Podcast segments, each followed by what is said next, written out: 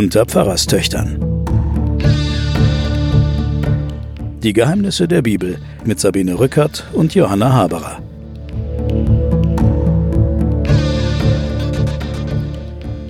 Liebe Hörerinnen und Hörer, da sind wir wieder, die Pfarrerstöchter, mit einer weiteren Sendung aus der Staffel Jakob.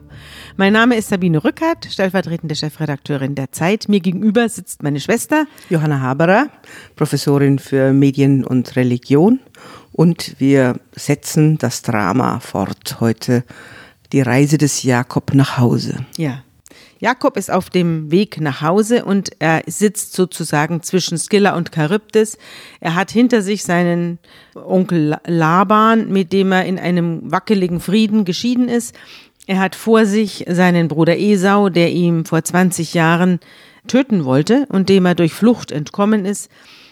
Er jetzt im Moment ist er mit seiner Familie, mit seinen Ziegen, Schafen, Knechten und so weiter allein und er zieht von A nach B und ist heimatlos und auch ein bisschen schutzlos. Das muss man auch dazu sagen, nicht? Wenn man da so alleine unterwegs ist. Ja, also er hat auf jeden Fall keine Kompagnons und hat keine Mitkämpfer. Er hat halt diesen göttlichen Segen und die Verheißung mhm. und der hat ja schon ziemlich gewirkt. Also dieser mhm. Gott, dem er versprochen hat, wenn ich beschützt ja, werde dann. und wenn ich wieder nach Hause komme, dann werde ich dir ein Haus bauen, äh, Bethel, also ein Haus Gottes bauen. Jetzt ahnt er natürlich, dass er weiß nicht, was in seinem Bruder vor sich geht, wenn er ihm jetzt wieder begegnet, und deswegen sendet er Boten aus, die schon mal den Esau abtasten sollen und scannen sollen, wie da die Laune ist. Und die kommen in das Gebiet von Edom, und er trägt ihnen auf, sagt Esau meinem Herrn. Also er hat ihm ja den Segen geklaut, in Wirklichkeit ist ja Jakob der Erbe, aber er wirft sich schon Esau zu Füßen verbal, sagt Esau meinem Herrn, bei Laban habe ich mich aufgehalten und bin bis jetzt ausgeblieben. Ich habe Ochsen, Esel, Schafe, Ziegen, Knechte, Mägde. Und ich gebe nun meinem Herrn durch Boten Nachricht, um nach seinem Wohlwollen zu nachzufragen. Und äh, die Boten kehren dann zu Jakob zurück und sagen, ja, wir sind, haben deinen Bruder Esau getroffen. Er war auch schon äh, unterwegs zu dir in deine Richtung und hat 400 Mann bei sich. Und da steht hier in der Bibel, Jakob wurde Angst und Bange der hat natürlich Angst vor der Rache und äh, macht jetzt Folgendes. Also wir erinnern uns, wie die beiden sich, die beiden Völker sich im Bauch der Mutter geschlagen haben und dann die Rebekka die Zusage bekommt oder die Ansage Gottes bekommt, es werden zwei Völker aus dir entstehen und der eine wird den anderen beherrschen ja. und der Jüngere wird über den Älteren herrschen. Und es ja. kommt ja in der ganzen Isaak, Jakob, Esau, Rebekka, in diesem Drama kommt es immer wieder vor, dass gesagt wird, der Jüngere wird über den Älteren herrschen. Und jetzt dreht der Jakob das wieder um und sagt dem Älteren, ich bin dein Diener und macht das, was er ihm eigentlich geklaut hat, will er ihm sozusagen verbal jetzt schon mal zurückgeben, das Erstgeburtsrecht. Ja, weil er um sein Leben fürchtet auch. Und weil er, er irgendwo ankommen um muss. Er mhm. muss ja irgendwo ankommen. Er möchte nach Hause und zwar in das Land, was Gott ihm zugesagt hat. Ja.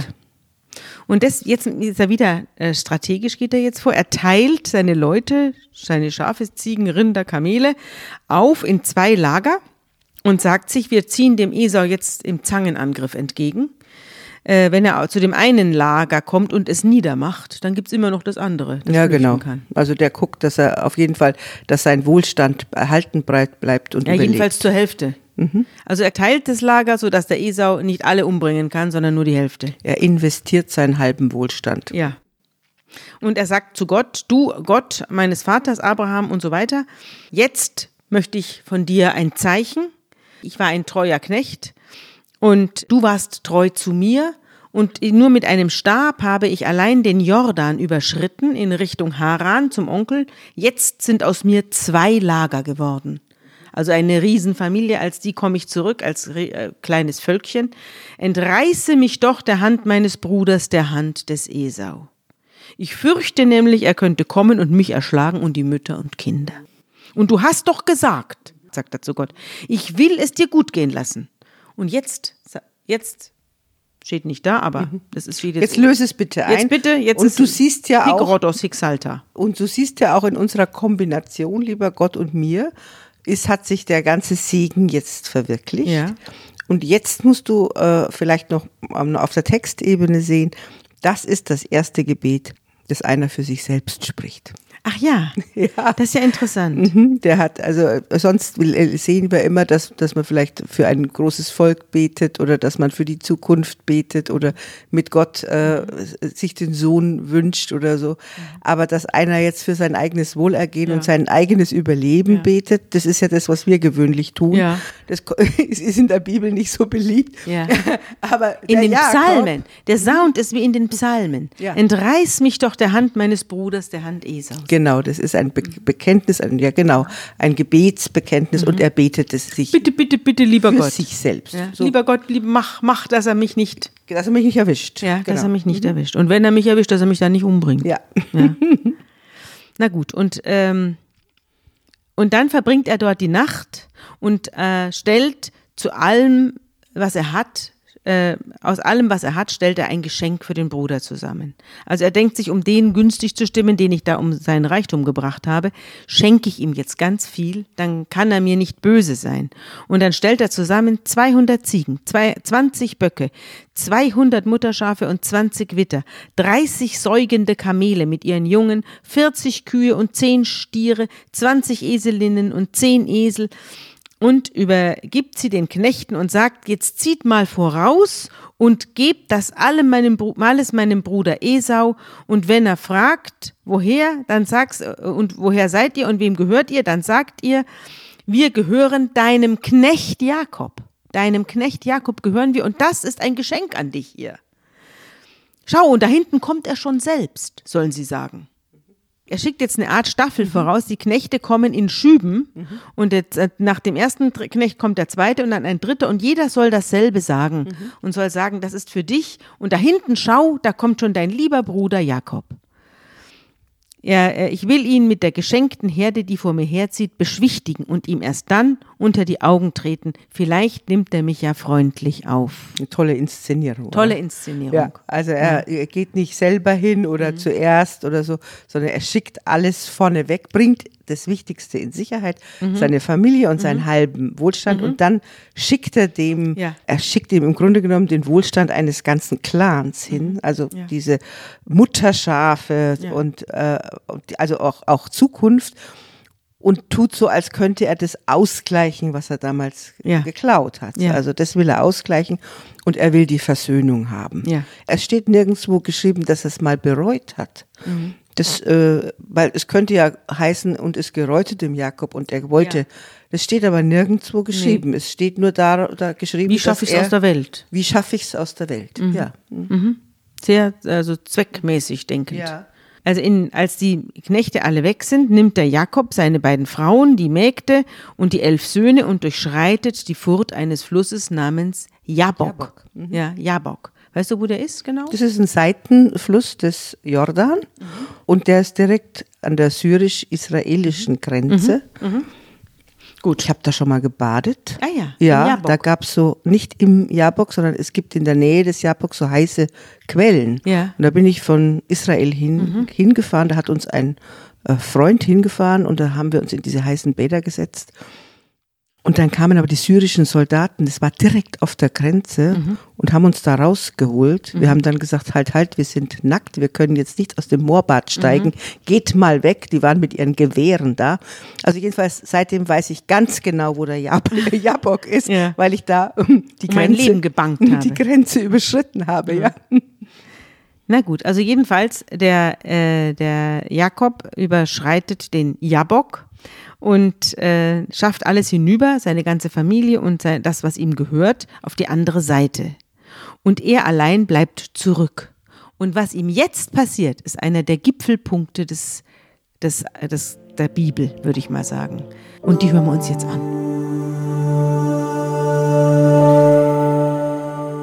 Jakob aber blieb allein zurück. Da rang einer mit ihm, bis die Morgenröte anbrach. Und als er sah, dass er ihn nicht übermochte, rührte er an das Gelenk seiner Hüfte, und das Gelenk der Hüfte Jakobs wurde über dem Ringen mit ihm verrenkt. Und er sprach, Lass mich gehen, denn die Morgenröte bricht an. Aber Jakob antwortete, Ich lasse dich nicht, du segnest mich denn. Er sprach, Wie heißt du? Er antwortete, Jakob. Er sprach, Du sollst nicht mehr Jakob heißen, sondern Israel. Denn du hast mit Gott und mit Menschen gekämpft und hast gewonnen. Und Jakob fragte ihn und sprach, Sage doch, wie heißt du? Er aber sprach, Warum fragst du, wie ich heiße? Und er segnete ihn daselbst.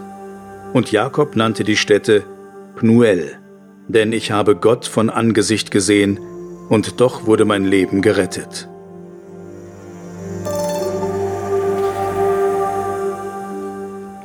Es ist eine der mysteriösesten Geschichten und eine der, der, mutigsten Geschichten in der Bibel, weil tatsächlich erzählt wird, dass der Held Jakob mit Gott streitet. Mit Gott kämpft. Mit Gott kämpft und siegt. Und also siegt. äh, wir haben es mit dem Stammvater Jakob, der jetzt dann einen neuen Namen bekommt, nämlich Israel heißt. Israel heißt der Gottesstreiter, der, der Gotteskämpfer. Gotteskämpfer und Gottesstreiter, ja. Da haben wir es jetzt mit dem Vater dieses Volkes Israel zu tun, der später dann der Stammvater mit seinen zwölf Söhnen äh, sein wird mit dem Namen Israel. Und diese Geschichte ist deswegen so äh, mysteriös, weil plötzlich Gott eine Gestalt bekommt und wenn man in den hebräischen Text schaut, dann heißt es einmal Ich, er kämpfte mit einem Ich, mit einem Mann und dann heißt es an anderer Stelle, er kämpfte mit einem Malak, mit einem Engel und dann heißt es am Schluss, äh, er hat mit Gott, mit El gekämpft. Vielleicht ist das der Prozess der Erkenntnis. Während, während Jakob kämpft, meint er am Anfang, es ist ein Mann, dann merkt er, an dem ist mehr dran, es ist vielleicht ein Engel und am Schluss erkennt er, es ist Gott. Und dann will er gesegnet werden. Ja, es kann auch sein, das ist, finde ich, eine tolle Beobachtung von dir. Es steht aber nicht Jahwe dort. Es ist nicht der Gott, der später der Gott Israels ist, sondern er besiegt den El, den Gott der Kanaanäer, in das Land, in das er jetzt kommt. Also so kann man den Text auch Also, dass lesen. es gar nicht Gott ist, sondern Es der ist, fremde Gott. Es ist der fremde Gott, den er besiegt. Aber der natürlich auch stark ist. Es ist der Heimatgott der Kanaanäer. Wir kennen den ja schon. Mhm. Der kommt ja als El in unserer Bibel vor. Es ist aber nicht der, äh, den wir später am Sinai kennenlernen und der sagt, ich bin da, wann ich da bin. Sondern Yahweh. ja, es ist nicht dieser, sondern er, er heißt entweder Malach oder er heißt Ich oder er heißt El. Trotzdem ist es natürlich ein Gottesstreiter. Es kann also auch in der Geschichte stecken, dass Jakob mit seinem Gott, der ihn begleitet, Den fremden Gott niederringt. den fremden Gott niederringt. Also, aber es gibt doch auch die Deutung, dass das Gott ist. Dass er mit seinem eigenen Gott kämpft. Und die Deutung, dass er mit seinem eigenen Gott kämpft, das hat die eigene Dramatik und dass äh, der Unterlegene den Überlegenen segnet. Auch das ist eine, äh, das ist eine äh, Geschichte, Warum, die. warum sollte äh, Jakob sich von einem fremden Gott segnen lassen? Er hält ihn ja fest. Der andere will ja wie so ein Geist entweichen. Oh, die, die, die Sonne geht auf wie so ein Vampir. Ich muss davon. Ja, so ein, Also so ein Dämon. religionsgeschichtlich, religionsgeschichtlich ist die Geschichte schon so, nimmt man an, dass dies, an diesem Ort Pnuel oder Pniel ähm, man einen Dämon vermutet hat, der dort äh, gelebt hat, ein Geist, also diese ganze Welt sich auftut, diese Welt, die, äh, diese Zwischenwelt, die abhaut, wenn die Sonne aufgeht. Also das ist ja das eine, das kennen wir aus dieser Vamp wir. Vampirgeschichte. Und ja. plötzlich verändert sich das Gesicht dieses Gegners er hat zwar noch diese dämonischen Angewohnheiten bei Sonnenaufgang abzuhauen, aber der Jakob identifiziert ihn gleichzeitig als, als Gott, als seinen Gott, den er besiegt. Also, wir können das nicht auflösen. Es ist eine dunkle, aber unglaublich kraftvolle Geschichte, weil der eine erringt sich den Segen des Unterlegenen und gleichzeitig geht er verletzt und beschädigt für sein ja. Leben. Er, ja, er hinkt dann für sein Leben lang. Ja, beschädigt geht er aus diesem Kampf raus. Es geht keiner ohne, ohne was zu lassen aus diesem Kampf raus. Und ähm, die Vorstellung schon, dass man, dass der Stammvater des Volkes Israel in einem Dauerkampf mit seinem Gott ist. Ich glaube, das erzählt die Geschichte auch. Und es erzählt auch die Geschichte Israels. Diese Israeliten sind bis heute in einem Dauerkampf mit ihrem Gott. Ja, und weißt du, ich kann mir nicht vorstellen, dass ein fremder Gott dem Jakob einen neuen Namen geben kann. Das schließe ich aus. Und ich kann mir nicht vorstellen, dass äh, sich die Israeliten hinterher das akzeptieren, dass irgendein Dämon, ein Flussdämon oder ein, äh, ein kanaanitischer Gott ihnen ihren Namen gegeben hat. Israel ist ja bis heute also ein Staat, ist ja ein Volk und äh, sie, natürlich haben sie den Namen von ihrem eigenen Gott bekommen. Natürlich, nicht von irgendeinem kanaanitischen äh, Nachtgewächs. Ich denke jetzt erstmal, dass wir ja in einer Welt leben, in dieser alttestamentlichen, wo die Götter sich auch äh, vermischen immer wieder. Ja. Und von diesen Vermischungen erzählen diese Geschichten ja auch. Aber in der Tat, die, äh, die Israeliten äh, berufen sich in dieser Geschichte auf den Jakob, der gegen Gott gewonnen hat. Ja. Also Buber übersetzt, Martin Buber, der jüdische äh, Philosoph, Philosoph, und Übersetzer, mhm. der übersetzt mit Gottheit. Mhm. Du hast gegen eine Gottheit gekämpft. Mhm. Ja.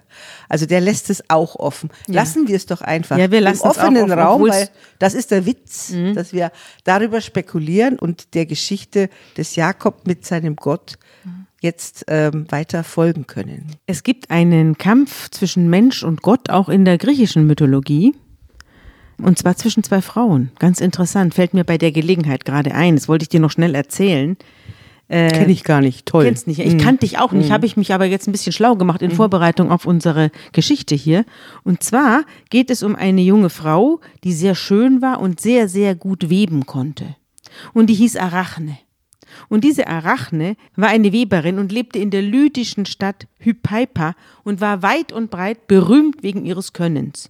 Und weil sie so unglaublich berühmt war für ihre Webekunst, Teppiche hat die gewebt, wurde sie hochmütig und begann sich dicke zu tun und sagte, niemand ist so gut wie ich auf der ganzen Welt und kann das so gut. Und dann sagten die Leute, hm, pass auf, die Götter, die sind uns Menschen überlegen. Die äh, Pallas Athene, die Göttin der Weisheit, die kann bestimmt noch besser weben als du. Aber die Arachne sagte, Ivo, auch die schlage ich. Und dann kam eine alte Frau und warnte die Arachne vor dem Hochmut. Und dann sagte die Arachne, geh mir aus den Augen zu der alten Frau soll doch die Göttin selber kommen und mich herausfordern. Und dann wirft die alte Frau das Gewand weg und sagt, ich bin Pallas Athene und ich kämpfe jetzt mit dir. Aber die beiden fassen sich nicht an und ringen, so wie unsere Gestalten in der Bibel, sondern sie treten in einen Wettbewerb ein, und zwar, wer am schönsten weben kann, wer den schönsten Teppich macht. Und die Pallas Athene macht also einen wunderschönen Wandteppich mit den, mit Szenen aus der Götterwelt. Und die Arachne macht das auch, aber mit lauter miesen Szenen aus der Götterwelt. Also wo die Götter sich äh, lächerlich gemacht haben, wo die Götter irgendwie äh, Tiergestalt angenommen haben, um irgendeine Frau rumzukriegen. Also lauter äh, Szenen, in denen äh, die Götter irgendwie alt aussehen. Mies aussehen. Ja. Mhm. Und dann hören sie auf und sind sie fertig und halten die Teppiche nebeneinander und Athene muss eingestehen, dass Arachne einen perfekten Teppich gemacht hat, wenn die Szenen sie auch ärgern. Und ist so erbost darüber, von einer Menschin vorgeführt worden zu sein und vor lauter Hass darüber, schlägt sie ihr mit dem Weberschiffchen auf den Kopf. Und die Arachne kriegt darauf so eine Angst vor der Göttin, dass sie sich erhängt. Und das lässt aber Athene nicht zu, sondern sie löst den Strick um den Hals der Arachne und sprüht sie ein mit dem Gift des Eisenhuts und verwandelt sie in eine Spinne. Daher kommt der Ausdruck für Arachno. Arachne, Arachne ist die Spinne. Arachnophobie ist eine krankhafte Angst vor Spinnen. Mhm. Also das so geht es aus in der griechischen Sage. Wieder typisch griechische Sagen haben häufig ein unseliges Ende. Ja. Und der Gott nimmt es hin. Aber kommen wir jetzt wieder zurück zu Jakob. Wir haben ja es mit einem Entwicklungsroman zu tun. Äh, das Muttersöhnchen, das äh, mit, mit Hintertücke sich da alles Mögliche an Vorteilen verschafft, wird jetzt mehr und mehr zu einem Helden. Und zwar zu einem Helden, der auch den Kampf mit Gott aufnimmt. Und es gibt ja auch wirklich Menschen, die mit Gott gekämpft haben. Die gibt es ja wirklich. Ja. Und es ist ein Held, der ein Betrogener, es ist kein klar, klarer Sieger, mhm. sondern es ist ein schlitzohriger, betrogener mhm. und verletzter Held. Mhm. Auch das beschreibt, wenn Israel sozusagen seinen Namen von diesem Mann nimmt, Ja. dann äh, beschreibt das Volk sich wir so, dass sie sagen, wir stammen ab von einem Schlitzohr, wir stammen ab von einem betrogenen Betrüger und wir stammen ab von einem verletzten Gotteskämpfer. Ja. Ein unglaubliches Selbstbild. Ja.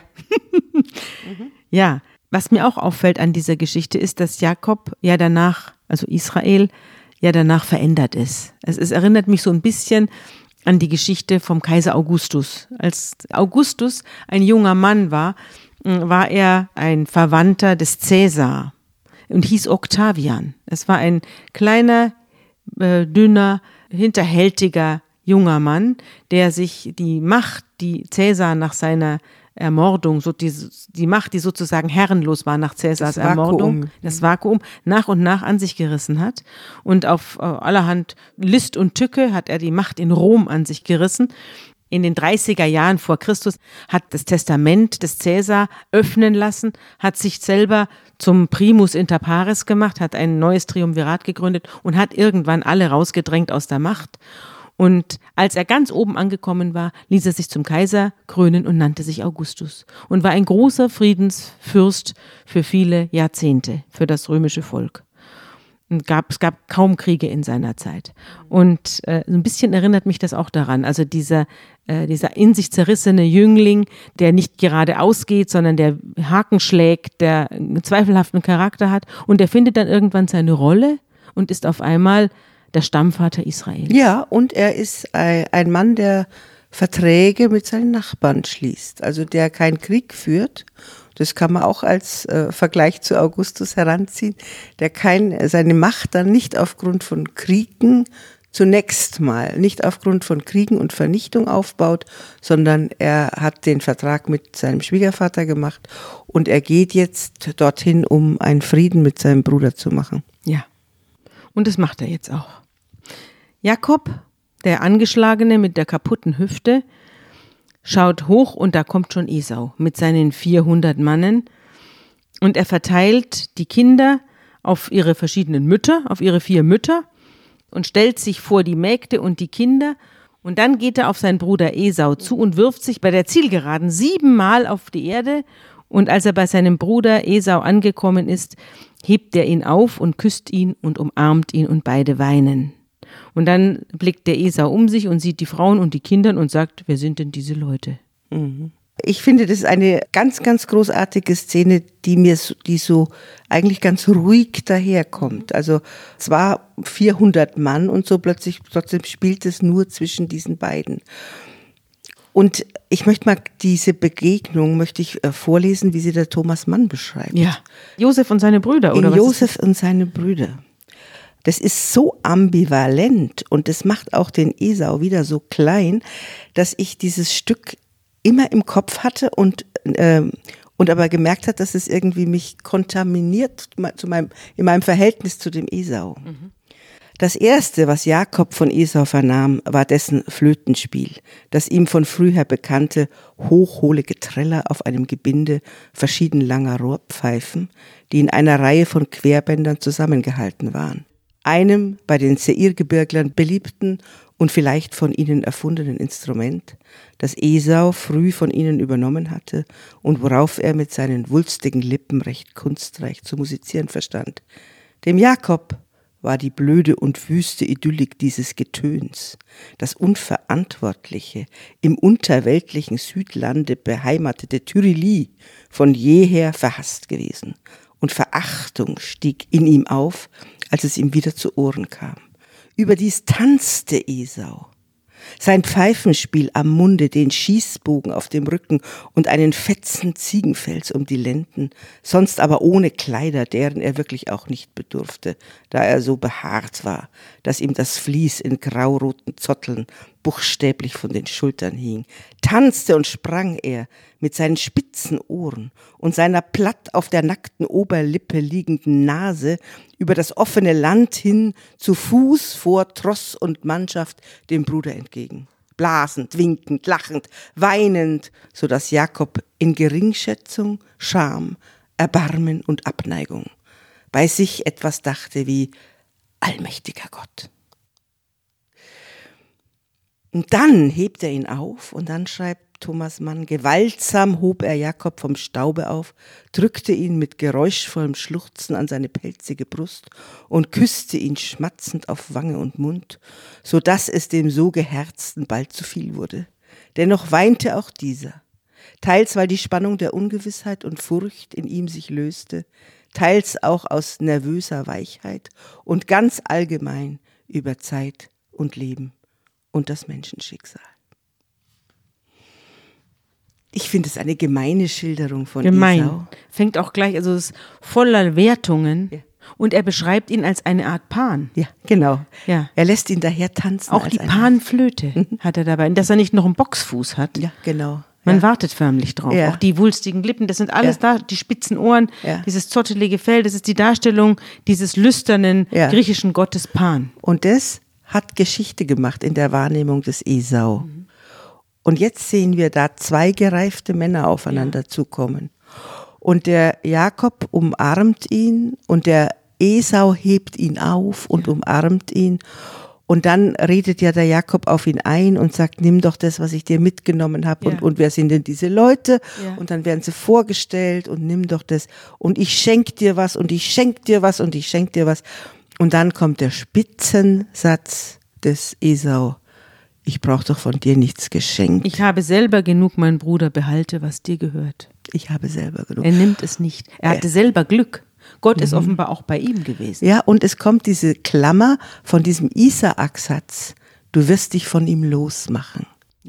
Also da hat sich einer Innerlich auch losgemacht. Ja, er hat seinen Hass losgelassen.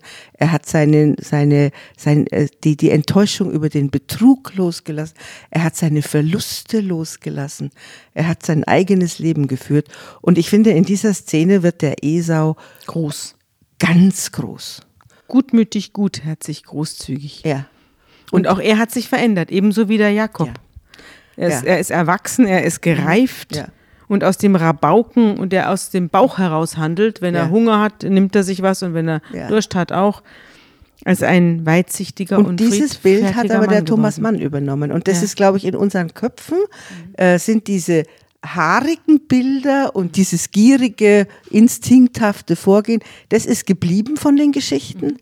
Und diese, dieser Abschnitt, der eigentlich der, den großen Bogen schließt und beide rettet, die retten sich beide gegenseitig, diese Zwillinge, ganz im Gegensatz zu den Zwillingen in der Antike, die sich meistens töten, Ja. retten die sich beide Ja, und bleiben auch beisammen. und dann. bleiben dann beisammen, ja. Ja, und leben auch zusammen. Der Esau nimmt dann, nachdem der Jakob ihn wirklich drängt, nimmt das dann doch an, das Geschenk. Esau sagt, denn Gott hat mir Wohlwollen erwiesen und ich habe alles, was ich brauche, aber der Jakob drängt ihn so lange, bis er seine Schafe und Ziegen annimmt. Und dann macht Esau den Vorschlag, komm, wir brechen auf und ziehen gemeinsam weiter. Ich will an deiner Seite ziehen. Aber Jakob sagt, die Kinder brauchen Schonung und die Schafe und Rinder auch, sonst gehen die mir hier alle ein. Aber was will er damit? Also ich vermute, er traut dem Frieden nicht ganz. Er ist schon sehr erleichtert, hat die Hälfte seiner Herde jetzt abgegeben und will aber doch sicherheitshalber hinter dem Esau Herziehen. herziehen, damit es, er ganz sicher ist, dass nichts mehr passiert. Ja. Ja, also er will nicht neben Also ist doch ihm, noch Misstrauen gegen den Esau Ja, es, er traut auf jeden Fall, der Frieden ist zerbrechlich. Ja. Und er will auf jeden Fall nicht sozusagen die Zelte mit ihm gemeinsam aufschlagen, Ja. Weil er nicht ganz weiß, ob was der in nicht. der Nacht passiert. Ja, weil natürlich ein betrügerischer Jakob, der projiziert natürlich in den anderen hinein, was er vielleicht gemacht hätte. Ja. Hm? ja. Und der Esau sagt, soll ich dir nicht noch ein paar Leute von meinen Leuten da lassen? Und dann sagt Jakob, wozu? Ich finde ja das Wohlwollen meines Herrn. Also er sagt, dein Wohlwollen ist mir ja sicher. Brauche ich doch nichts mehr, niemanden, der mich bewacht. Mhm. Also es ist eine fragile Angelegenheit und Mhm. es ist äh, eine entscheidende Phase, wo der Jakob versucht jetzt Vertrauen in diese neue Beziehung äh, zu bekommen. Man muss sich vorstellen, der hat sich jetzt 20 Jahre geängstigt Ja. und plötzlich nimmt er ihn in den Arm. Das Ja. ist ja auch Da äh, muss er sich auch erstmal damit ja. abfinden. Ja, genau. Vielleicht wollte er auch einfach mal eine Zeit lang allein sein. Auch das kann ich mir vorstellen. er kommt jedenfalls zurück und dann kommen sie äh, nach Sichem in Kanaan und da schlägt er vor der Stadt sein Lager auf, der Jakob. Und das Grundstück, auf dem er sein Zelt aufspannt, erwirbt er von den Söhnen Hamors, des Vaters von Sichem, also des Königs Sichems, ja. oder? Mhm. Und dort errichtet er einen Altar und nennt ihn Gott, der Gott Israels. So. So endet dieses Kapitel. Genau. Und jetzt ist der Gott daheim. Ja. Also der, der Gott, der mit Jakob gezogen ist nach Haran und wieder zurück, der ihn beschützt hat. Jetzt ist er in Sichem und das heißt, er ist losgegangen in Bethel und ist dann über Pniel wieder zurückgekommen, also über den Jabok wieder über die Grenze gekommen und ist nach Sichem. Und dieses Dreieck mhm. ist sozusagen Israel. Mhm. Also das, diese, diese Orte, wenn man sie sozusagen abzeichnet, dann ist das Israel. Und jetzt ist er zu Hause angekommen und sein Gott ist mit ihm gekommen und jetzt bekommt er den Altar. Genau. Ja. Und wir verlassen ihn jetzt und äh, und werden feststellen, dass Sichem noch manche Gefahr für die Familie Jakob bereithält oder für die Familie Israel bereithält. Ja, aber auch manche Gefahr von ihr ausgeht. Ja, allerdings. Das mhm. werden wir aber in der nächsten Folge besprechen. Und jetzt wollte ich dich fragen, was ist dein gutes Wort zum Schluss? Mein gutes Wort zum Schluss ist aus dem Neuen Testament und geht so.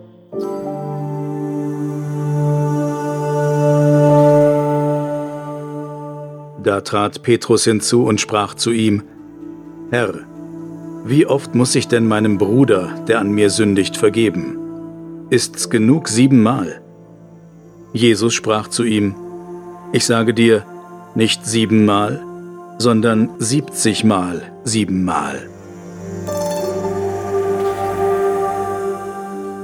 Also Jesus radikalisiert diese Vorstellung davon, dass nur mit der Vergebung zwischen Menschen Zukunft möglich ist, die jetzt erzählt ist in dieser Geschichte von Jakob und Esau und sagt, Vergebung ist überhaupt das Einzige, womit man Zukunft bauen kann. Und äh, macht da einen ganz radikalen Vorschlag, der nämlich 70 mal 7 mal heißt also immer. immer und unendlich. Mhm. Gut, mit diesem Wort wollen wir uns diesmal von euch verabschieden.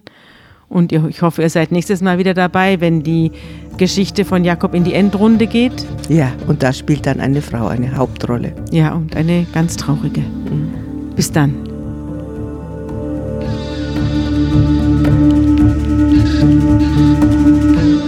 Unter Pfarrerstöchtern ist ein Podcast der Zeit und von Zeit Online. Produziert von Pool Artists.